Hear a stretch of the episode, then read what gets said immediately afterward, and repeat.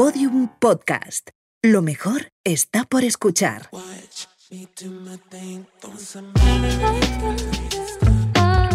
Me dicen que en Foro Coches ando por ahí, pero me acuerdo que tenía ocho años, estaba en el colegio, tenía sus póster, tenía todo. Bueno, bueno, bueno, ese sí que era un amor platónico, imagínate, ocho años que te va a gustar. A mí la gente diferente me gusta. Y cuando alguien se me planta una chaqueta hortera de verdad, me parece fascinante. Mira que soy extraordinariamente independiente, la soledad me da miedo.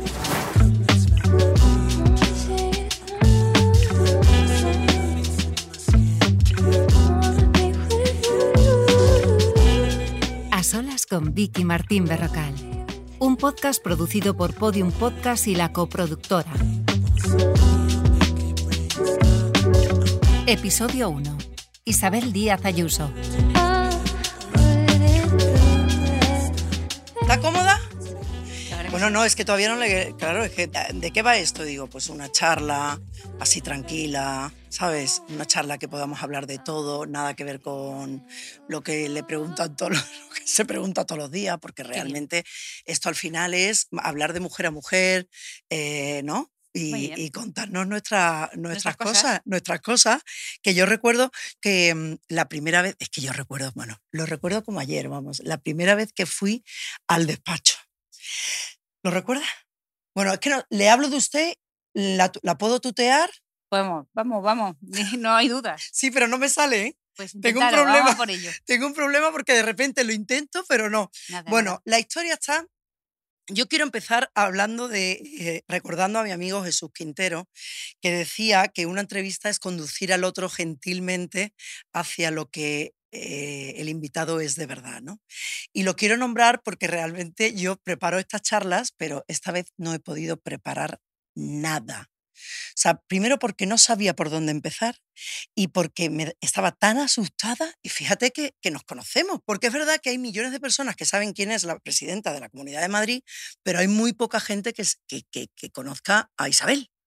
Y digo, al final yo quiero que la gente conozca a la gran mujer que hay detrás de ese cargo, porque, porque hay una mujer maravillosa que yo he tenido la suerte de conocer y que digo, bueno, la mujer que yo veo es una mujer valiente, sin filtro, una mujer que, que cree en lo que, ¿sabes? O sea, lo que no vende humo, eh, sensible a la vez, cercana, humilde. Entonces digo, bueno, eso es lo que nosotros vemos. Pero claro, eh, hay algo más por ahí que de repente seas y no hayamos visto? Pues la verdad es que no lo sé, porque mmm, procuro ser siempre yo y no andar y asumiendo lo que llevo, y entonces no sé exactamente siempre qué se ve y qué no. Probablemente soy más tímida de lo que parece. Eh, cada evento, cada acto que tengo, eh, eh, antes de ir eh, siempre estoy impresionada por él. Todo me da mucho respeto, cada intervención. Y luego además que como tengo tanta presión y además estoy todo el rato con el foco de eh, donde se me busca, con el que se me busca cómo equivocarme, dónde están los errores, cómo machacar, pues eso es verdad que hay veces que, bueno, sí que te hace retrotraerte un poco. Entonces, hay veces que soy, eh, esa parte, por ejemplo, quizás mucha gente no la vea, ¿no? Piensa que la timidez, soy, ¿no? bueno, eh, tremendamente tímida y luego soy una mujer muy libre, muy independiente y además me ha gustado siempre mm, llevar las riendas de mi vida desde niña. Y hay veces que mmm, nada de eso lo puedo hacer ahora, ¿no? Y mm, yo creo que algunos pueden pensar que el ser muy cono ahora ser conocido, eh, bueno, pues puede tener algo, es divertido, sobre todo es muy bonito en según qué situaciones, pero es que ni siquiera cuando vas a comprar ropa interior o te vas a comprar al mercado, estás mmm, ahí. O luego me pasa, por ejemplo, que yo vivo en un barrio en Madrid, como tiene que ser. ¿En Chamberí? En mi barrio siempre. Sí. Y yo a lo mejor a las 6 de la mañana ya estoy trabajando. Yo me levanto y las dos primeras horas soy un, o sea, un filón. Tengo una inspiración absoluta. Las dos primeras horas me cunden muchísimo. Es levantarme, no me he puesto un café y ya estoy trabajando. Y ya tengo ideas. Es cuando me salen los mejores discursos. Las. Me levanto fresquita. Debe ser, no sé, de mi etapa estudiantil. Pero luego a las 8 hay veces que voy al gimnasio. Entonces muchas veces digo, la gente me verá y pensará que yo estoy aquí yendo a, las, a estas horas ¿sabes? Cuando en realidad yo despierto y trabajando mucho antes. Desde... Entonces esas cosas sí que me, al final te vas un poco, no sé si, no te diría aislando, porque llevo una vida muy normal y sigo saliendo igual que siempre por el barrio, haciendo todo igual, pero entre eso, la timidez, etcétera, pues es verdad que hay días que tienes que, que sortear muchas barreras y no, que no te afecte nada y yo creo que eso a lo mejor, pues no sé si no se verá. Yo creo que muchos deben pensar que disfrutas siendo conocido o que es más, cuando hay alguna vez que he, he visto algún comentario de gente que dice, mírala ahí con las fotitos, tal, no sabe la gente que en realidad mm, yo lo hago encantada y todo lo que hago le, lo hago de mil amores pero que también pierdo mucho ¿eh? de mi, de mi parcela y mi intimidad. Claro, es mucho. Eh, yo tenía preguntas, eh, claro, porque es que hay muchas cosas que se pierden, ¿no? Y que una deja de hacer en la etapa, ¿no? Estamos hablando de que antes, cuando era joven, pues me imagino que ha tenido mil, o sea, ha disfrutado de muchísimas cosas que hoy no puede disfrutar. Pero yo recuerdo el día que la conocí, el día que te conocí, ¿ves? Estaba pensando, digo, me está, no me está tuteando. ¡Ah! es que me sale solo. Se acabamos de conocer. Sí, sí, no. El día que te conocí, que cuando yo entré en el despacho, fíjate que yo eh, también soy tímida y nadie lo diría. O sea, es una cosa que me, acaba de llamar mucho la atención porque yo soy una gran tímida Sí, y lo he afrontado en mi vida a base de echarle cara. O Mm. sea, de... Y de cuando- esforzarte mucho. Sí, y cuando la gente dice, tú, anda, tú tímida, ¿cómo vas a ser tú tímida? Y yo recuerdo aquel día cuando entré que iba con Micaela, nuestra, nuestra modista de cabecera, iba con Micaela y recuerdo que entraba, pero que el corazón me iba a mil, o sea, y, y yo digo, pero ¿y qué, y qué hago? ¿Y qué digo? Yo, que conocía a tantísima gente, y era como una cosa de. ¿sabes? Y, y dices, no, porque voy a conocer a, a la presidenta y, y Micaela, me acuerdo perfectamente que el labrador, tu, eh, tu perro, Sí, se le acercó y ella iba con, tu, con, la, con la funda del traje y la pobre no nos dijo nada, pero le daba miedo a los perros. ah, sí. Calla, calla. Y tú tenías que ver la cara de Micaela pálida porque el perro se acercaba a ella y yo la notaba rara. Digo, Micaela, relaja, que tenemos que, todavía nos queda entrar. Y cuando entramos, me encontré, pero yo fíjate, hay una parte de timidez que a lo mejor no sé si era timidez o no sé si que yo estaba nerviosa, pero sí que es verdad que noté como un levemente, no sé, como, o yo que como iba así, pues, ¿sabes? Pero, pero recuerdo que rápidamente la, o sea, la, Sí, des- luego, luego la como somos, desnudé, la desnudé en un minuto y medio. Sí, Era como, bueno, también como somos muy parlanchinas y echas para adelante y estamos muy ocupadas, pues luego no, no lo piensas más. Yo creo que además una de las claves en esta vida para dejar de machacarte, que eso es muy femenino, de machacarse, eh, una de las claves es no pensar más de la cuenta, porque todo tiene que estar pensado, evidentemente, todo se tiene que hacer con cabeza, pero cuando te excedes, eso es un bucle infinito y negativo. Entonces yo creo que hay veces que a mí me pasa cuando tengo una intervención, cuando tengo algún evento así muy solemne, que estoy impresionada y pienso, "Me- hace? me voy a desmayar aquí, qué, qué, qué ¿y vergüenza qué, me y da. cómo- que... y qué hace Entonces, para...? no pensarlo, pues cambiar de tema y sobre todo si ya, es, ya tengo que intervenir y hablar ya muy bien, porque ya estoy pensando en mi discurso, además todos me los elaboro mucho, les doy muchas vueltas, les doy mucha importancia. Entonces, como yo he venido a defender aquello en lo que creo, pues ya estoy con la cabeza en otra cosa. Pero como me lo planteo un poco, me da una timidez, me cuesta, fíjate qué cosas. A mí me pasaba, por ejemplo, cuando estudié en Ciencias de la Información, que yo estaba tan orgullosa de ser alumna de esa universidad, de la Complutense y de esa facultad, que cuando llegaba a la parada, el autobús me bajaba es que me, me costó hasta un tiempo asimilarlo, el orgullo. Y cuando después fui diputada en la Asamblea, diputada autonómica, que es un cargo precioso, pero hombre, eh, ahora es mucho más esto, ¿no? Pues tardé casi dos años en, en asimilarlo porque estaba, me parecía tan impresionante y esto, ni te cuento, siendo presentada a la Comunidad de Madrid muchas veces lo olvido. El, a la hora de llamar, de, de comportarme, entonces me dice la gente, pero por supuesto, presidente, todo el mundo se te coloca, ¿no? Sí, y dices, sí. yo no sé, me No, no, cuesta, no, pero de verdad que causa me- esa... pues a mí me cuesta muchas veces porque no se me olvida la responsabilidad ni muchísimo menos todo lo que tengo encima, pero sí cómo se te percibe. Claro, yo soy la misma, yo me veo igual, entonces Sí, está pero, tranquil- pero es la misma de antes. En algunos aspectos no, porque yo antes era, era muchísimo más divertida, muchísimo más risueña, era muchísimo más inmadura en todo. Y ahora he vivido situaciones tan duras y tengo tanta La responsabilidad encima. responsabilidad de 7 me he millones de ordenado- madrileños. Hago tantos esfuerzos por or- estar ordenada, por tener una vida maratoniana, ordenada, constante, para que todo sí, eh, funcione, que hay veces que no soy la misma. Claro, en ese claro, aspecto normal. no lo soy. Sí que es verdad que lo soy en mis costumbres, en mis amigos. Eso, ellos- cuando nadie, mm, cuando nadie te ve, ¿cómo eres? Pues, En tu rato, e- en, familia, con tus amigos. a ver, siempre he sido, eh, sido, he sido a la vez muy mm, social, pero a la vez independiente. Entonces, a mí me gusta tener, estar cerca de la familia y de los amigos. Es más, tengo los de siempre, cuido los de siempre, pero luego necesito enseguida, si no estamos haciendo algo, yo ya empiezo a, a desconectar.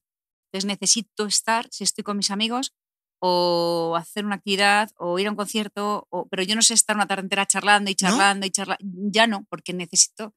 Y luego porque estoy todo el rato pendiente de lo que pasa. Entonces, eh, No, ya no sé relajarme igual porque esta, yo mientras esté aquí al frente de esto, es, es- lo llevo conmigo. pero no lo olvida en ningún momento. O sea, rara vez. eh, rara vez. Sí, Pero eso es sí, tremendo, ¿eh? No se puede olvidar. Porque sí, no se puede olvidar, pero hay, hay momentos que hay que, eso, que, que- que parar y que, y ya, estos son mis amigos, voy a, ¿sabes? A pasar un, no sé, ¿cómo se? O sea, ¿cómo te diviertes? O sea, digo, eh, vas al cine, al teatro, eh, con amigos, pero em, alguna cosa que no sepamos, que, que de repente, alguna actividad. Pues hombre, yo lo que, lo que hago cuando quiero desconectar más, y si, si puedo, sobre todo lo- para mí, lo, lo- lo que más me gusta es viajar. Dejar. De siempre, he sido muy viajera, desde siempre, y además me gusta porque cuando viajas eh, vuelves a ser tú, ahí sí que eres tú, porque vas a un restaurante y si está lleno, pues te das la vuelta. Y si vas a un cine, haces una cola y te vas al metro y vas a hacer las cosas normales de siempre y, además tampoco te arreglas mucho, simplemente estás tú, ¿no? Eso me gusta mucho y sobre todo porque me gusta ver mundo, vaya, es que ya te digo que he sido muy viajera y los pocos ahorros que he tenido siempre han sido destinados a viajar. Pero también me gusta mucho el campo, me gusta El campo. muchísimo la naturaleza y me gusta sobre todo estar en montaña. Eh, mi padre era de un pueblo de Ávila donde voy mucho, en la Sierra de Gredos, y yo es que las montañas de mi pueblo y de los pueblos de alrededor me las sé de memoria. Me sé los caminos, em, sé qué, cuáles lleva a qué pueblos, todo eso, por ejemplo, mm, lo hago también muchas veces cuando quiero desconectar. Y luego amigos, sí que es verdad, y además me gusta estar con grupos grandes, pequeños. He tengo muchos amigos que he ido coleccionando a lo largo de los años, porque es curioso, pero siempre he tenido muchos grupos de amigos. Eh, tengo uno, uno base, que es el de siempre, el de la infancia. Luego he ido añadiéndole pues, el de la facultad, eh, eh, luego en distintos trabajos, pero luego he tenido habilidad tremenda para ir conociendo gente ir añadiéndola. Por ejemplo, cuando llegué a la universidad necesitaba cambiar de grupos, entonces tenía, empecé matriculada por la mañana y luego iba por la tarde. En primero fui por la tarde, en segundo por la mañana, en tercero por la tarde, así. Incluso en bachillerato. O sea, siempre he ido cambiando muchos, he ido haciendo muchos amigos aquí y fuera de España y de cada etapa a lo mejor conservo uno o dos, pero los conservo. Y luego tengo el base, el de siempre, ¿no? Eh, Entonces tengo, no sé, conozco a mucha gente em, genial y cuando quiero ser yo, pues también estoy mucho con ellos. Pero es verdad que ya no es como antes porque antes era Más, más mucho más... divertida. Bueno, nada que ver. Es que el día que me Nada que entregó, el día que me entregó el premio eh, de, a, la- a mi trayectoria profesional, eh, recuerdo, eh, recuerdo que me dijo, me dijiste, me dijiste, "Mm, la verdad es que yo he cambiado mucho porque yo, mis amigos dicen que yo antes era más divertida. Sí, y sí, ahora no sí. soy tan divertida. sí, sí, sí. Yo ahora todo el rato, yo ahora soy muy irónica, me encanta la ironía y el, el- y el humor y, eh, y lo políticamente incorrecto y bueno, me encanta eso, ¿no? Y, mm, y siempre he tenido muchísima cintura para todo eso. Y se perdió. Y ahora soy más seria, estoy un poco, no, porque quizás estoy, Etapas. es que he pasado una etapa, he pasado cuatro años muy duros y muy bonitos, lo más importante que he vivido en mi vida y, lo, y viviré. Y, y además tengo fondo para esto y lo que haga falta. Pero no soy la misma porque mm, después de lo que he visto, de lo que he vivido, de lo que he sentido, de lo que, tengo, de lo que he tenido en contra y tengo a veces, al final pues eh, la responsabilidad está por delante. Entonces me he olvidado de mí en muchas cosas. Solo vivo para este proyecto ahora mismo, para trabajar y no hago otra cosa. Entonces es verdad que eso sin darte cuenta apaga un poco algo de ti. Intento no cambiar nada más, eso sí, no cambio nada. Como te digo, los amigos de siempre Sí, sí, sí. y los que voy a... y los que voy- pero claro, vives donde siempre. vivo en mi barrio igual, me gusta, mi, me gusta mucho pues, hacer deporte, pero luego mis bares de Madrid, que no me los toque. Mis bares y mi cervecita, ¿no? mi ¿No es eso? Y mis restaurantes, bueno, de Madrid y de toda España, porque no hay nada más que en este, o sea, a mí la hostelería, desde la gran cocina eh, a, a la taberna eh, de barrio, es que me gusta, me encanta. Para mí es cultural, es algo, cada vez me gusta más, Y nos además. gusta comer, ¿no? Me encanta comer, me encanta No comer cocinar. y No cocinar, me gusta comer. A ver, No cocinaría, cocinar, ¿no? cocinaría, pero es que con la vida que tengo, eh, no tengo tiempo para la compra. Y cuando puedo un sábado, un domingo, eh, bueno, en fin, por la vida que llevo es difícil, pero Pero puede, pu- ¿cuándo fue la última vez que, que hiciste la compra? pues, hombre, tengo debajo de casa una frutería y cada vez que puedo, pues ahí voy a repostar, como digo yo, pero, pero hago poca. Supermercado cero. O sea, mercados. De vez en eh, cuando me voy, no, de vez en ¿sí? cuando voy también, Y sí. puedes caminar eh, libremente, o sea, no pasa. ¿Nah? Y, nah, y luego por el. Nah, y por casi ningún lugar de Madrid y, ni de España, ¿eh? O sea, no, no, no. No, no. Eh, sería. Y, hago, y voy a un gimnasio como cualquiera, eh, voy a. pues hago, todo lo, hago todo como cualquiera. Y además me resisto a cambiar eso, porque me resisto, me niego, me niego. Porque eso es como cuando viajo. Cuando viajo lo hago muchas veces porque también necesito ser yo. Claro. Y entonces, esto es lo mismo. Y quedar con mis amigos, pues, por ejemplo, eh, hace poco fuimos a un concierto, a ver a Depeche Mode, que es mi grupo favorito, al Primavera Sound, y estuve con ellos. Y es, una- es un momento mágico porque estos amigos de siempre que te recuerda a tu adolescencia, pues esos momentos sí que me recuerdan que, quién ¿Quién, soy. quién soy? ¿no? Pero es verdad que ya tampoco, pero algo sí que he cambiado. Entonces enseguida ya estoy preocupada a ver si mañana hacemos no sé qué, a ver qué ha Claro, pasado claro. con qué Esa- accidente, con un Pero- incendio, con un... Pero y es eso- agotador, ¿eh? es- Eso es agotador, ¿eh? Es que es agotador. maravilloso porque yo, yo he leído que, que me, me gusta vivir las cosas, o sea, el momento que vivo lo vivo intensamente y, y- y no, y no te acuerdas de que estás perdiendo nada en el camino. O sea, simplemente lo estás viviendo, que es como hay que vivir la vida, ¿no? O sea, Mm. me toca esto y aquí voy a entregar el 100%. Pero es verdad que dices, madre mía, hay muchas cosas que, ¿sabes? Que, que uno renuncia, ¿no? Pero, por ejemplo, yo digo, en el gimnasio, ¿qué hace en el gimnasio? Porque yo, por ejemplo, me subo a una escalera. A mí me ha dado ahora por subirme a una escalera y me tiro una hora en una escalera que mm, digo que me subo al cerro, en lo alto del cerro de Palomares. Y estoy allí una hora que me han puesto, estoy más delgadita, ¿eh? Sí, sí, se te ve estupenda. Y con el pelito así que te has dejado, que estás Con genial. el pelito así, así más he dicho en honor guapísima. en honor, ¿eh? Con el pelito. Pero Una es verdad profesión. que el gimnasio para mí es, me, me- me ayuda a olvidarme un poco y, de, y a cuidarme yo, ¿no? Y a quererme yo. O sea, no es una cuestión de deporte, pero ¿qué hace en el gimnasio, por ejemplo? Ah, yo hago de todo. ¿De todo? Eh, ¿Pesas también? Sí, sí, sí. Eh, sobre todo hago máquinas y pesas y corro y lo combino. Sí, sí, hago todo. Y le- Y antes corría muchísimo, ahora ya corro menos, pero antes corría 10 kilómetros casi todos los días. Sí, era, soy, hago mucho ejercicio, hago más de lo que parece. Lo que pasa es que solo se conoce a mí lo de las cañitas porque queda gracioso o porque lo han intentado ridiculizar. Digo, pues a mí me acuerdo cuando me intentaron ridiculizar en la campaña anterior como tabernaria, dije, es que me habéis dado el apodo fantástico, porque es verdad. Porque es es verdad, que me soy encanta. mujer de taberna. Ahora, pero totalmente. Además de tugurio o de gran restaurante, porque además la alta cocina me encanta y yo no la despreciaría como algunos intentan hacer, pero luego bien que nos gusta a todos comer bien. a A mí me gusta comer bien en cualquier sitio y hay sitios, y afortunadamente, eh, bueno, y fuera de España también, pero muy especialmente en nuestro país es que se come bien en, en tantos sitios, ¿Qué te a gusta tantos comer? precios tan distintos. ¿Cuál es tu plato eh, favorito? A ver, como plato favorito, mi plato favorito es el salmorejo. Pero si me dices qué me gusta comer, me gusta comer muchas cosas distintas porque Madrid lo que tiene es una oferta gastronómica sin igual y te permite viajar sin moverte de, de Madrid. Y entonces yo he comido mexicano Sí, claro, a lo o mejor aquí. peruano Claro. o italianos como si estuvieras en cualquier otro sitio. Entonces me gusta, me, me gusta ir cambiando, pero a mí lo que más me gusta es cuando se fusionan. Entonces, por ejemplo, me gusta el peruano que va a japonés, me gusta el mexicano que tira ahora ya japonés, que también se hace mucho. sí. Hay ahora indios en Madrid que, que hacen las, las recetas de siempre, pero con productos españoles. Me gustan mucho las comidas crudas, me gustan mucho, por ejemplo, o las que están cocinadas, pero se mezclan los sabores, el agridulce, la comida muy salada con la que es muy dulce, el frío, el caliente. El, sa- por ejemplo, un postre que lleva Sí. dulce y salado a la vez me fascina. Eh, esas cosas me gustan mucho. Yo, yo, eh, a mí me está costando una cosa en la entrevista, bueno, en esta charla, que es tutearte.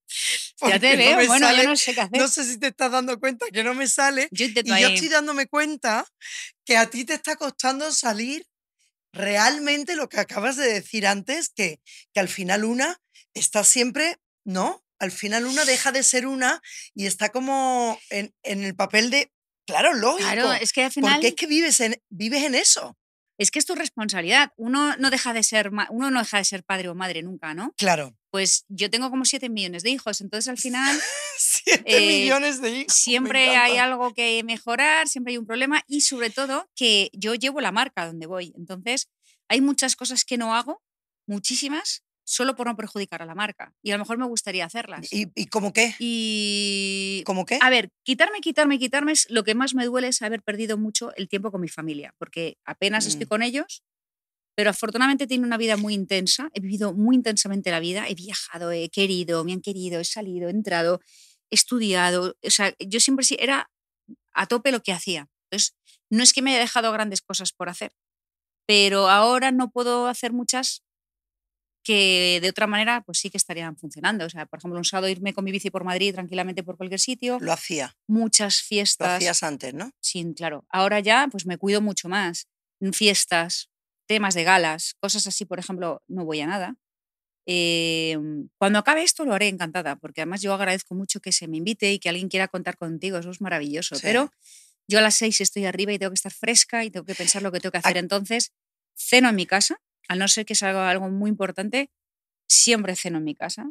Me quito todo lo que pueda ser medianamente controvertido y por, y por supuesto, si tengo una reunión con cualquier persona que pueda medianamente comprometer algo a la institución, le cito en sol. Si no, no voy a ningún lado, no voy a casas de nadie, no hago cosas de nada, porque no quiero perjudicar a la institución con un mal paso en un momento dado. Entonces, eso te acompaña todo el rato. Entonces, Sí, por más que es que es- intentes Es verdad. olvidarte, que no te, es que no te puedes olvidar. Yo hay cosas que no hago simplemente porque si saliera en algún sitio podría incluso perjudicar a, a- a la comunidad. Entonces, te aguantas, es el Claro, tiempo, se sacrifica, aquí, se pues es sacrifica, hay. claro, se sacrifica muchísimo.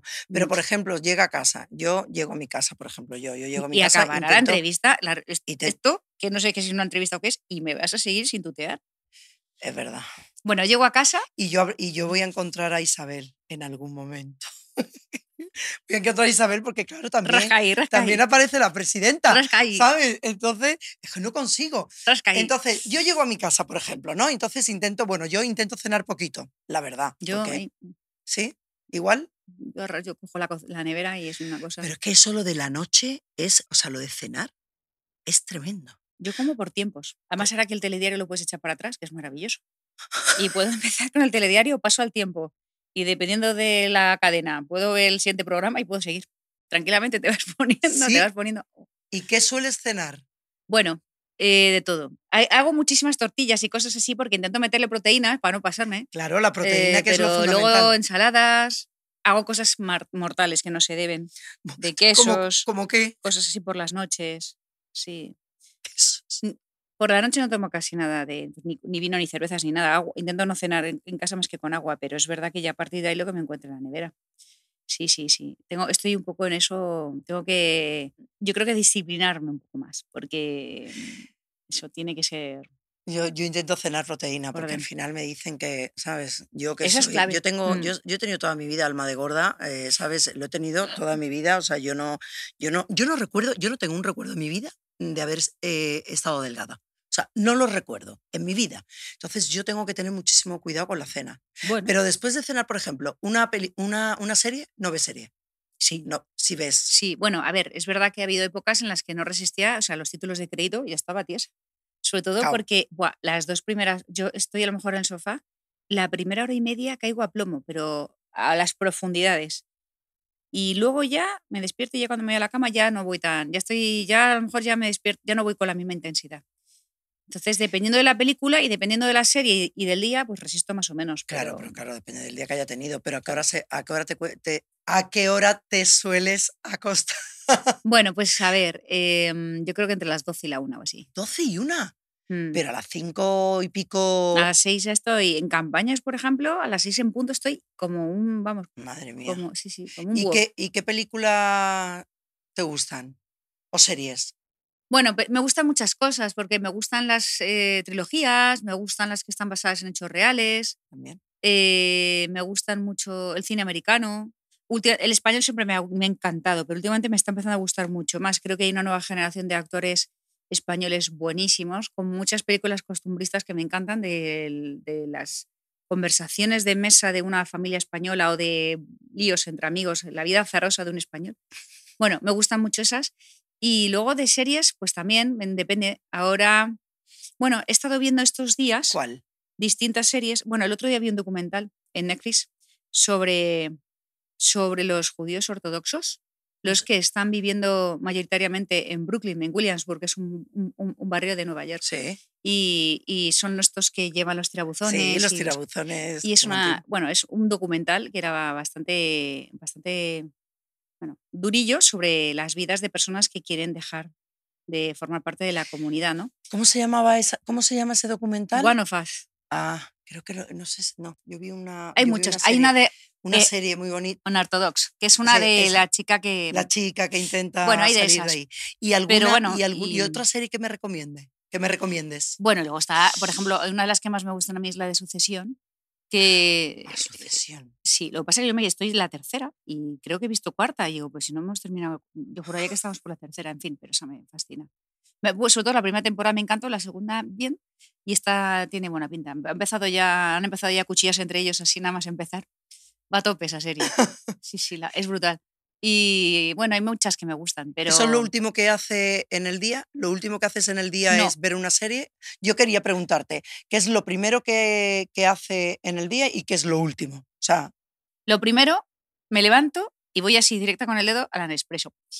Y, la, y lo primero que hago es lo primero café. Lo primero el café para empezar ahí. Luego me peso. Todos los días. Todos los días, porque tengo una báscula genial, así digital, muy modernita, pero siempre me peso. Y luego ya a continuación me pongo la radio, eh, voy pasando emisoras, tengo las radios en los móviles y luego llevo un altavoz por toda la casa. Y entonces, dependiendo si estoy en la ducha, me le meto ahí al canto, hondo, bueno, me encanta cantar. Y, y si no, pues estoy con la radio puesta y entonces me pongo a trabajar, me pongo a escribir. Una idea, de repente me, me levanto por las mañanas fresquísima y es cuando escribo cosas. Me gusta mucho escribir. Entonces, o sobre mis propios discursos o sobre ideas, me hago mis cosas. ¿Y lo último de la y noche? Por la noche, mm, probablemente, pues después de cenar, eh, es, no hay que hacerlo porque en teoría hay que cenar pronto y cuando uno cena se tiene que mover un poquito. Yo no, yo eso no lo hago. Ceno y entonces en el sofá pues suelo ver algo. Suelo ver, por supuesto, el telediario. Me encanta, como se puede echar para atrás, eh, me encanta ver el telediario mientras ceno. Y, y luego veo alguna película o alguna serie hasta donde me dé las fuerzas, pero después abro el ojo y hacia las 11, bueno, 12, entre las 10 y media, 11, cada vez antes ya salen las portadas de los principales periódicos. Y entonces yo antes de acostar, hombre, ya te digo yo, No, ya te digo, eso es droga, no puede droga. no ser. puede- pero sí, eso sí. es, pero es que, Entonces yo a la cama me voy ya con pero los titulares de mañana. Yo ya por las, yo me voy a acostar y ya sé por dónde va la actualidad del día siguiente. Entonces eh, tengo las aplicaciones típicas del iPad y, Y- tengo, y estoy suscrita a los principales periódicos y me veo las portadas de la noche, que la prensa nacional suele salir entre las 11 menos cuarto, 11 y media. bueno, Y, y, y, pero espérate, que hay veces que si me desvelo hacia las 3, 3 y media, 4, y si no a las 6, 6 y media cuando me levanto, ya están las, la edición Madrid de esos mismos digitales, entonces de esos mismos periódicos sí, sí. en, bueno, en, las- en el, en el iPad. Y entonces ahí me los vuelvo a descargar y ya veo la edición Madrid. Mm. Ay, mía de mi vida. Sí, sí. Y luego, pues Yo- de vez en que- cuando, pues me pues estoy con algunos con algunos libros, claro, me voy saltando libros. Ahora estoy leyendo. Claro, me imagino que, que también, y que, y, que lee mucho, y que lees mucho, claro. Sí, es verdad. Ahora estoy también con libros. Ahora estoy con uno de un periodista de la ABC que se llama Peláez. Me ha regalado un libro que es brutal. Te da tiempo, te da tiempo todo, ¿eh? Bueno, y yo, y yo ahora quiero tratar temas así nuestros. Hondos del todo. Profundo, no, profundo del todo, no, pero, por ejemplo, yo, gran sufridora en el amor. ¿Has sufrido en el amor? Pero sin parar. Igual que yo. sin parar. Y además no puedo volvemos a caer. Sí, sí, claro. Y cae una, ¿verdad? Ay, es maravilloso. Hay que, sí, cada uno es Bueno. como es. Maravilloso. No, hay que ser coherente en esta vida. Sí, bueno, a ver, Hay que ser el- yo creo que el amor está ligado al sufrimiento. Yo lo, yo lo gestiono, yo gestiono muy mal el amor en mi vida, ¿eh? Pero pésimo, o sea, o sea, yo, yo he sido nefasta, pero es verdad que he sufrido mucho, todo el tiempo. He sufrido estando, o sea, cuando estaba y cuando lo dejaba, o sea, trastorno total. Sí, yo lo bueno es que al final, eh, sí, yo he sido, mm, como somos pasionales, esto va contigo, eso olvídate, o sea, eso te va a pasar toda tu vida. Pero luego ya lo veo con perspectiva y celebro que a pesar de los disgustos, em, sobre todo me he llevado grandes alegrías, satisfacciones y grandes compañeros.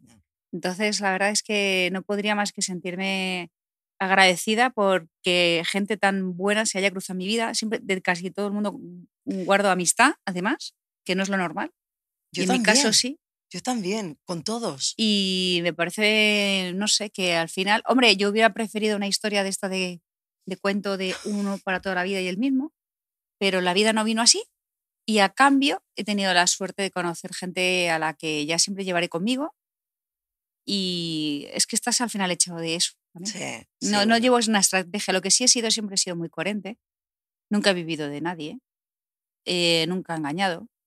Em, he sido sincera. Y, mm, y bueno, lo bueno es que he querido estar donde he querido estar, con quien he querido estar, nunca con dobleces ni con otros intereses. No creo que todo el mundo pueda decir lo mismo. No, ¿sabes? no, no, no todo el mundo. Eso es ser libre también. Eso es forma parte de esa libertad que yo digo que. que A no, cambio, admiro las parejas de, años y ojalá yo pueda hacer lo mismo, sinceramente, porque eh, creo que también es conservar y construir es muy bueno, es necesario. Pero si, no se da la circunstancia, no puedes eh, vivir solo de acorde a, un ideal o a un, camino estipulado por otros, porque entonces no eres coherente con- contigo mismo y entonces es cuando llega la amargura. Yo creo que la felicidad está en la coherencia.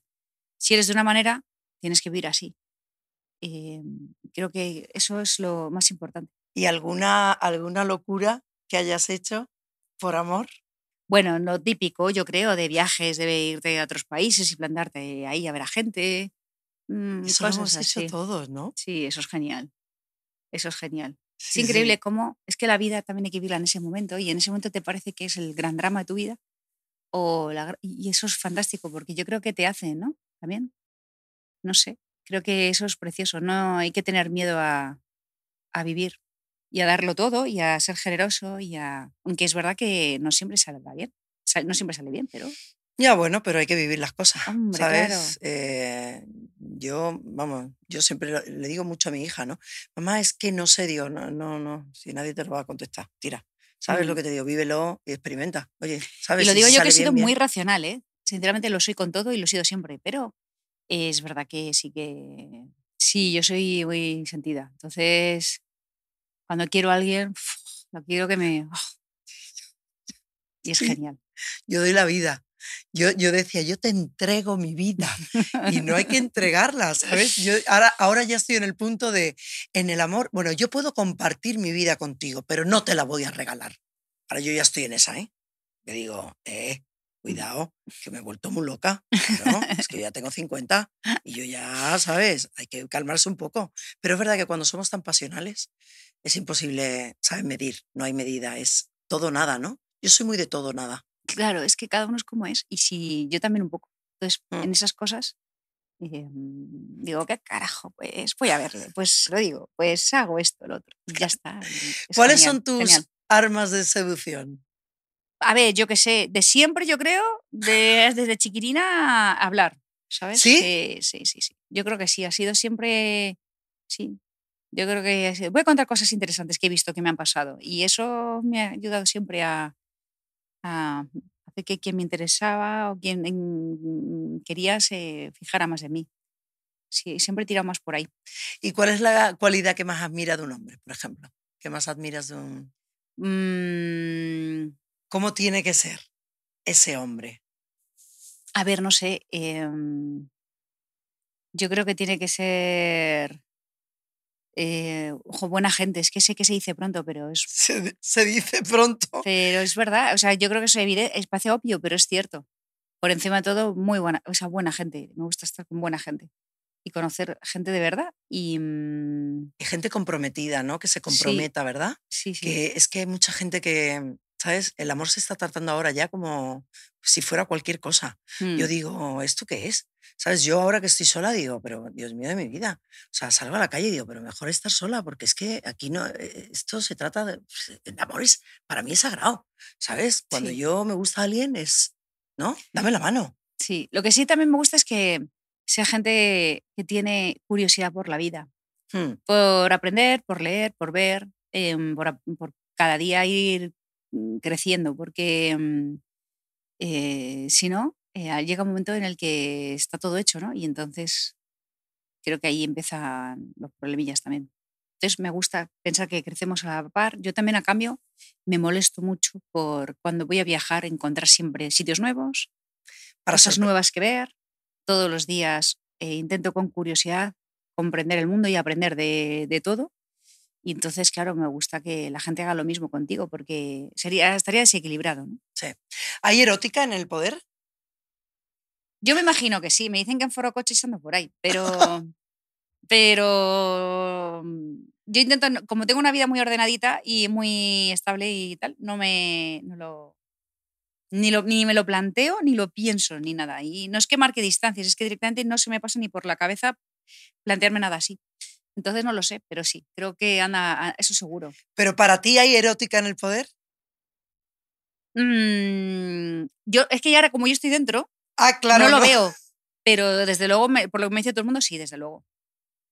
Y seguramente pase con otras muchas cosas, Sí. porque estoy convencida que hay muchos presentadores y presentadoras de televisión, actores, etcétera, que Sí, si no lo fueran, probablemente en la calle nadie se fijaría, o un cantante, pero lo- le envuelve esa, ese halo de, de- de interés, ¿no? de, de ser alguien em, especial, que canta, que actúa de una manera, que hace algo que ya al final hace que ya todo se vuelva más atractivo, es evidente. En cualquier profesión y Mm, cuando. pasa, ¿sabes? yo creo. Pasa. Entiendo. Y. mm, A ver, ¿qué vas a preguntar? te iba a ¿Qué preguntar. carilla? ¿Perdonarías una infidelidad? No. Has dicho. Vamos. Vamos, yo no he visto una contestación más rápida. No, desde, no, desde que ha empezado el cable hasta aquí, no. No. Yo tampoco. Cierto, es verdad. No la no. perdonaría. Así que mejor que no que me lo lo cuenten. Hay gente que lo, que, que lo ve como una cosa, pues, ¿sabes? Yo prefiero que me sean fiel a que me sean eh, desleales. No, vale. O sea, ¿cómo se, ¿cómo se come esto? ¿Sabes? La deslealtad. yo Bueno, no perdona, la infidelidad para mí es, ¿sabes? Es una deslealtad, ¿no? Vamos, yo ni me lo No. planteo, ya está. No, no, yo tampoco. No. Eh, ¿Amor Mm. platónico? ¿Has tenido alguno? Mm, No. De alguna peli, de... Bueno, claro, sí, bueno, eh, Sí, pero no es amor, pero sí, siempre ha habido alguien, el típico, un actor o un cantante, Claro. alguien que has dicho. Dios eh, mío. Yo, vamos, toda la, o sea, le querré toda mi vida, como por ejemplo el cantante de Pitch Mod, a los dos, mis amigos decían, están un poco mayores, y yo, cállate ahora mismo. Estás hablando, vamos, como si fueran, vamos, y luego algún actor que otro también, claro. Sí. ¿no? Y- Pero también pasa con actrices, con gente que ya has visto tantas veces a lo largo de, de la vida y que les admiras tanto que dices, vamos, como de toda mi vida, vamos, los quiero, por locura. Pero sí, sí, sí, claro que hay. Sí, yo también los he tenido. Alguno hay. De, de, de niña. Bueno, y de niña y de ahora, vamos. Bueno, yo me acuerdo de pequeña, O sea, cuando tenía ocho años, yo creo que el primero fue Rick Astley. Me acuerdo que tenía ocho años, estaba en el colegio, tenía sus póster, tenía todo. Bueno, bueno, bueno, era, era. Ese sí que era un amor platónico, imagínate, ocho años que te va a gustar. Y luego ya. mm, yo llevaba las carpetas forradas con, con chicos de, pero ya no eran ni platónicos, eran como los chicos de, de- yo vivía en Huelva y llevaba a todos los chicos guapos, de- de- los- como los conocidos, ¿no? Era como, llevaba todas las carpetas y con, bueno, y con, y con te digo. act- con actores y con, ¿sabes? yo llevaba los eh, de Depeche Mode, que antes eran cuatro, ahora quedan dos. Ahora quedan dos. Uno se fue y el otro ya, todo el mundo sabe que falleció hace poco. Y, mm, y eran cuatro. Me encantaba porque eran distintos. A mí siempre me ha gustado la gente, La gente diferente. diferente, ¿no? Entonces, uno iba con las uñas pintadas, el otro con los pelos tiesos. Su música me encantaba, era distinta. Me gustaba mucho los 80 en general, la música de los 80 y 90, porque la música es otra de mis grandes pasiones, es mi gran Sí. pasión, junto con los viajes. Mi gran pasión. Y, Lo mm, sé, lo sé. y entonces, yo me acuerdo que los de Depeche Mode eran cuatro, y ya te digo, eran unas cadenas, unas Bueno, a mí me fascinaba. Pero tenía todas las carpetas y, y todas las paredes de mi habitación forradas de los de Mode. Me acuerdo un día, mi abuela entró en mi habitación muy graciosa, me dijo, ¿y a ti no te da corte cambiarte delante de tantos hombres? Porque, claro, cuatro por cuatro por cuatro por cuatro por toda la habitación. Sí, Me sí. encanta tu abuela. es graciosa. pues no, hombre, la verdad que he visto así, pero me gustaban mucho por estrambóticos, eran, era. Pero no hubieras estado nunca, o sea, no hubieras estado nunca con un hombre así, por ejemplo. O sea, es como un poco porque la música te Si gustaba, es, a- ¿no? si Y es tal. artista, Pero tú hubieras estado, tú estarías hoy con un hombre que tuviese las uñas pintadas de negro, tú- o sea, mm, gente diferente, eh, yo no sí- sé. si es Digo, yo, he tenido, yo he tenido novios de todo tipo, ¿eh? yo sí, Sí. yo sí. Aunque, Ah, yo, yo te veo a como ver, con un hombre más, ¿sabes? Más así. Eh, si, es, si es porque es postureo, porque entonces a ver si de esta manera, tal, pues evidentemente no, porque a mí eso es de. Ya los complejitos hasta seáis, ¿no? Pero si es alguien que siempre ha vestido así, que su... No sé, a mí la gente diferente me gusta. Y, mm, y cuando alguien se me planta una chaqueta hortera de verdad, me parece fascinante. Yo me acuerdo de un amigo que tenía en la facultad que se llamaba Ernesto, que ahora es cámara de televisión, que anda mucho en los eventos. Y el primer día que, que llegamos a Ciencias de la Información en la Complutense, el primer día de clase en primero, había que entregar unas fichitas ahí con tus datos, tu carita y tal, y para que te- los profesores te registraran. Antaño era todo así, ¿no? Un manubrio. Claro. Y entonces el primer día que pasó Ernesto, con unas botas de cocodrilo naranjas, horteras, de co- como no he visto algo igual, dije, será mi amigo, ¿qué te apuestas? Oye, no falló. Y fue uno de mis mejores amigos durante toda la carrera. Tengo un imán para gente así. Para gente, eso, como dices, diferente. Me encanta la gente así. Y, y cuando hay chavales que en la adolescencia se hacen cosas, en los pelos y en tal, mm, yo le digo a los padres muchas veces, digo, déjale, o sea, déjale que ya tendrá tiempo de ser igual que todos los demás, de llevar el mismo pelo, de llevar el mismo corte y de creer que incluso puede mirar por encima del hombro a los demás porque no es como todos. Pero hay una etapa en la vida en la que uno a veces, sobre todo en la adolescencia, Hay que jugar. Eh, se busca y busca una personalidad y entonces uno le da por la música, otro le da por el deporte y marca tu estética durante un tiempo. Y a mí eso me encanta, a mí que cada uno, no sé, que lleve lo que quiera, me parece bien. Aunque luego, evidentemente, para según qué responsabilidades y para qué cosas, tú te tienes que arreglar como está mandado. Yo, por ejemplo, cuando veo en los parlamentos que van con chanclas, Hombre, por favor. camiseta de Hombre, playa, por Dios. me parece una falta de respeto, porque luego ves a los surgieres ves a los funcionarios arreglados, con su guante, con su, o sea, con, con- con un respeto a los demás. O sea, luego a partir de ahí, un buen traje es un buen traje, una buena ropa es una buena ropa y saber guardar la compostura, pues también. Y más en según qué profesiones. Pero luego en el día a día, ya te digo, a mí mm, la gente que de repente le ha dado por hacer algo, pues me he hecho esto, pues me he arreglado esto, pues llevo esta... Me, me- es que hasta me gusta, Sí, porque... ¿no? Yo no he sido nada atrevida de, de- en mi adolescencia. ¿Tú has sido atrevida? Yo no he jugado nunca, por ejemplo, eh, con el pelo, con el color de pelo, con hacerme algo así un poco diferente. Yo he sido como muy aburrida en eso. Yo lo más que he llevado era el pelo como un chico, muy corto, muy corto, muy corto. Luego muchas camisetas de grupos de música, porque la música siempre me gustó un montón desde niña. Entonces, cuando Fíjate. había algún grupo de música que me gustaba, me llevaba eh, esto. Y quizás en alguna ocasión, bueno, me acuerdo que de, de pequeña no podía tener pendientes, porque mi madre no quería, nunca quiso que tuviera. Entonces llegué a los 15 Y te, me fui a la farmacia y me taladré las orejas. Bueno, primero me puse dos y por fin tuve mis pendientes. Y a los pocos meses tenía cinco agujeros. Yo creo que es así lo más atrevido que me hice, pero luego ya he vuelto a... A veces ni llevo, de hecho, casi nunca llevo nada porque no, no me gusta llevar nada. Es que no me gusta ni llevar medias. No me gusta llevar casi ropa, o sea, me gusta llevar pocas cosas porque soy muy calurosa y luego llevo pocos complementos, o sea, que no, sí. he pasado a ser bastante planita en eso. Sí, bueno, pero es el estilo que. Sobre digo, todo que no, no, no, que no- no- que no, que no pienso ni siquiera, no, a veces de hecho envidio cuando alguien se arregla más y digo, te debería hacer lo mismo, debería, pero luego en el día a día em, estoy a sobrevivir. Claro, no tienes, no tienes tiempo. No, Llevas un tatuaje solo, ¿no? tengo dos, ¿Ah, dos? sí. Y el uno aquí está y por uno aquí. algún lado. Ah, vale. Y, ¿Y es de, también de música? Es también. ese no, Ah, no. eso es vale. como un propósito, pero no descarto, lo que pasa que ahora no estoy para estas cosas, pero a mí los tatuajes no me... Si es alguno, pequeñín, en algún... Llevo pequeñitos. Y luego también. cuando la gente ya iba algunos preciosos, lo que pasa es que no, yo no me los pondría para mí, pero yo he visto gente que, oye, y luego hay gente que se pasa, lleva los brazos Sí, sí, que no sí. le espera, que no le queda un hueco.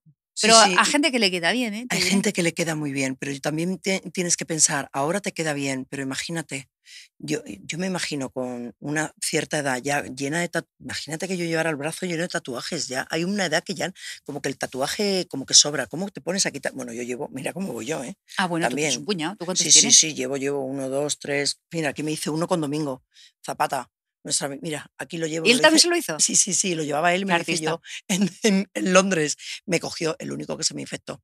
Eh, llevo tatuajes. Eh, llevo uno de mi, mi madre, mi madre, mi abuela, mi hermana y mi hija, las cuatro mujeres de mi vida. Yo iba a hablar de la familia. Digo, acabas de hablar de tu abuela, que es maravilloso, porque me ha Genial. encantado, o sea, cómo eres capaz de desnudarte. No te da, vergü- no No te da te da corte. vergüenza. No, vergüenza no corte, no te da Corte. corte. Como, no, fue, fue más una cuestión de pudor que Sí, de... sí, sí. Pero, ¿y cómo eh, tu, tu abuela, tu madre, tu padre, quién, has- quién ha marcado?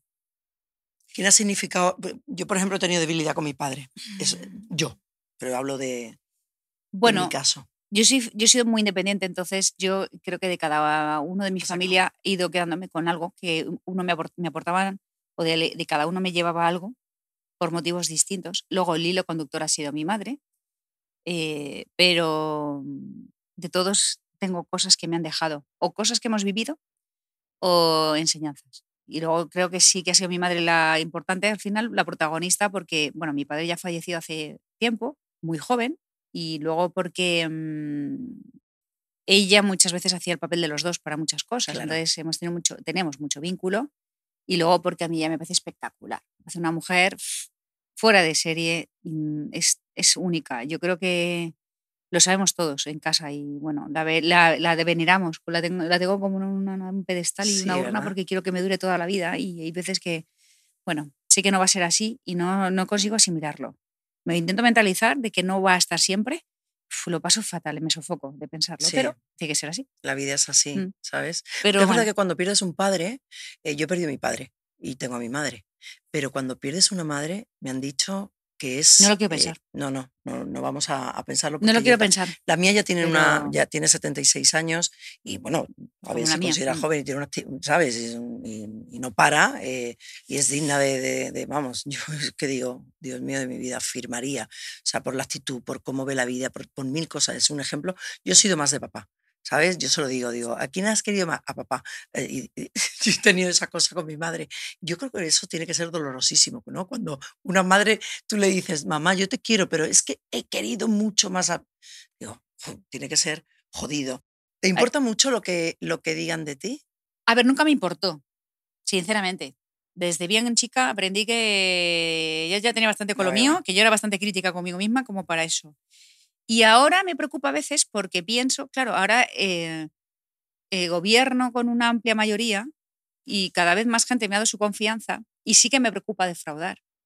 Entonces, claro que me preocupa. Ahora me preocupa el, ¿y si esto que he hecho o esto que he dicho a lo mejor a la gente la desencanta, se decepciona? O, entonces, eso sí que me preocupa. Pero luego eh, no me preocupa que piensen en cuanto a cómo hablo, cómo me expreso, cómo, todas esas cosas no, porque hay un odio constante. Bueno, no solo me pasa a mí, sino a mucha gente cuando es ya conocida. Y no viviría si estuviera pendiente de eso. Nunca me importó desde bien pequeña porque vi que si no era el camino a, a vivir esclava, esclavizada. Totalmente. Y no. ¿Y qué te da miedo?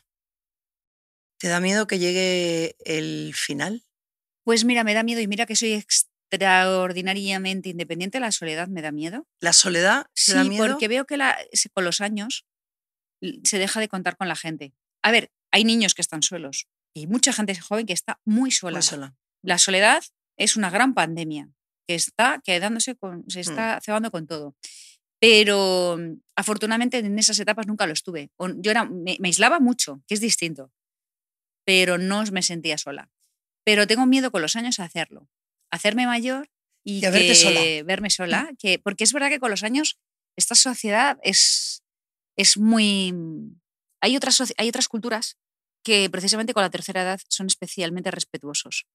Yo siempre le digo a mucha gente, eh, cuando estoy en cosas de mi partido, digo, ¿cuántos años tiene usted?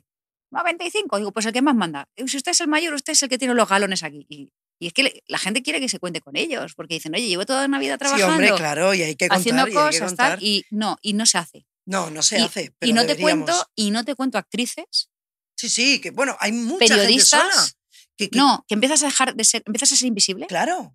Y, y luego veo a muchos padres de familia que después de toda una vida trabajando para los demás, dándolo todo, acaban en eh, residencias sí, sí, bueno, y no les van a ver. Eso pero es así. el pan nuestro de cada día. Gente a la que no vas a ver. Gente que está Mm. sola, sola en la vida, que se ha quedado sola. Además de que quedarse solo no es, no es tan difícil, ¿eh? Porque te haces mayor, aún- o sea, te- empiezas a hacerte mayor. Fallecen familiares tuyos y ya estás, por ejemplo, jubilado. Entonces vas rompiendo los círculos, el del trabajo, el de la familia, y cuando te quieres dar cuenta, estás bastante solo. Y eso a mí me da, Sí. eso sí que me da miedo. ¿Duermes con la conciencia tranquila? Sí. Es Lo que sí que duermo es Sí. con, con 25 cosas. Cuando tengo que tomar una decisión, eh, es cuando tengo el, suelo, el sueño muy ligero. Pero la conciencia procuro, sí, estar a gusto conmigo mismo. sí. ¿Cómo te gustaría ser recordada? Mm, no sé, con cariño. Pienso que ojalá cuando pase esto, esta loca aventura, la gente piense en Madrid. Al final, bueno, y en, en- en muchas partes de España la gente me lo dice. Hoy, hoy me decía un señor por la calle, un hombre, que en Cáceres te queremos mucho, ¿eh? Te queremos mucho. En Cáceres, Es- no, en España. Eso me parece muy bonito porque al final, jo, eso para mí lo es todo. Eso me da la vida. Entonces, que se te recuerde con cariño, ¿no? Y que digan, pues cuando estabas tú, me pasa mucho que me dicen, gracias a ti me pasó no sé qué. Y lo que hiciste con tal me sirvió para tal cosa. Y te doy las gracias. Y eso es para mí una explosión. Entonces, que la gente me recuerde simplemente como que esto mereció la pena. Y no, no todo el mundo, porque sé que no pues gusta a todo el mundo, pues hay que asumirlo. Sí, pero que para mucha gente sea así. Pero gustas a, a- a mucha, mucha, mucha, mucha gente. Y como has dicho, no solo de Madrid. Yo te digo que, bueno, yo estoy feliz, me podría quedar aquí seis o siete horas más hablando, pero, o sea, en algún momento hay que terminar, pero, bueno, una vez más, te doy las gracias porque eres tremendamente... gener- er- Estoy consiguiéndolo, ¿eh? Eres, Estaba, estaba es- callada, digo, no le digas nada, ahí. que siga, que siga. Que nos está Es- tuteando. de verdad, eres tremendamente generosa conmigo, yo creo que con todo el mundo, pero yo hablo de mí, eres tremendamente generosa. Para mí fue un regalo el día que me llamaron para, para vestirte para la investidura y mm, de verdad, o sea, dije, creo que es de las grandes cosas que me han pasado en estos 18 años de, de profesión, eh, conocerte y después ver que eso, cuando la gente me dice, pero la conoces, pero es así, no, es más.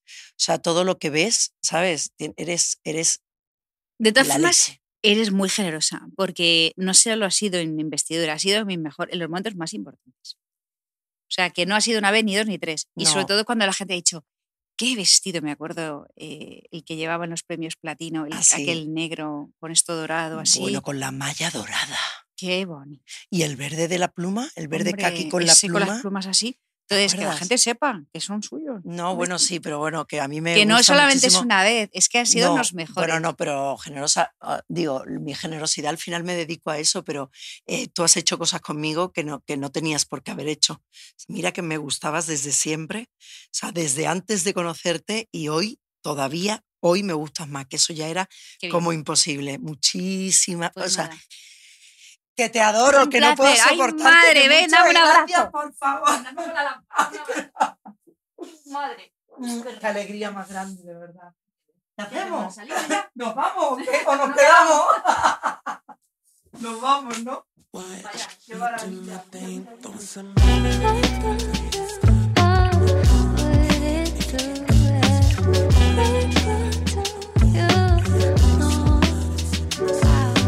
A solas, con Vicky Martín Berrocal. Un podcast producido por Podium Podcast y la coproductora. Directora de producción Gabriela Del Hoyo. Dirección Eugenio Viñas y Miriam Hernán. Producción Laura Escarza, Maite Lizundia y Paloma Oliveira. Dirección de fotografía Luis Almodóvar. Diseño sonoro Elizabeth Búa. Realización y edición Luis Almodóvar. Operadores de cámara Olivia López, Marcos Carrasco, Mario Anta, María Paje y Enrique Oñate. Música original Lynn Cortés. Maquillaje y peluquería María Ángeles Calvo. Escenografía Alejandro Saez. Productores ejecutivos María Jesús Espinosa de los Monteros y Fran Llorente. Diseño de cabecera Rodrigo Merino y Eduardo Ortiz. Diseño gráfico Agencia Player.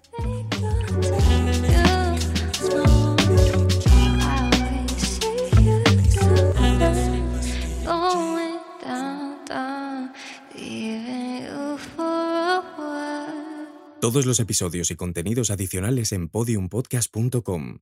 También puedes escucharnos en nuestras aplicaciones disponibles para iOS y Android y en todos los agregadores de audio.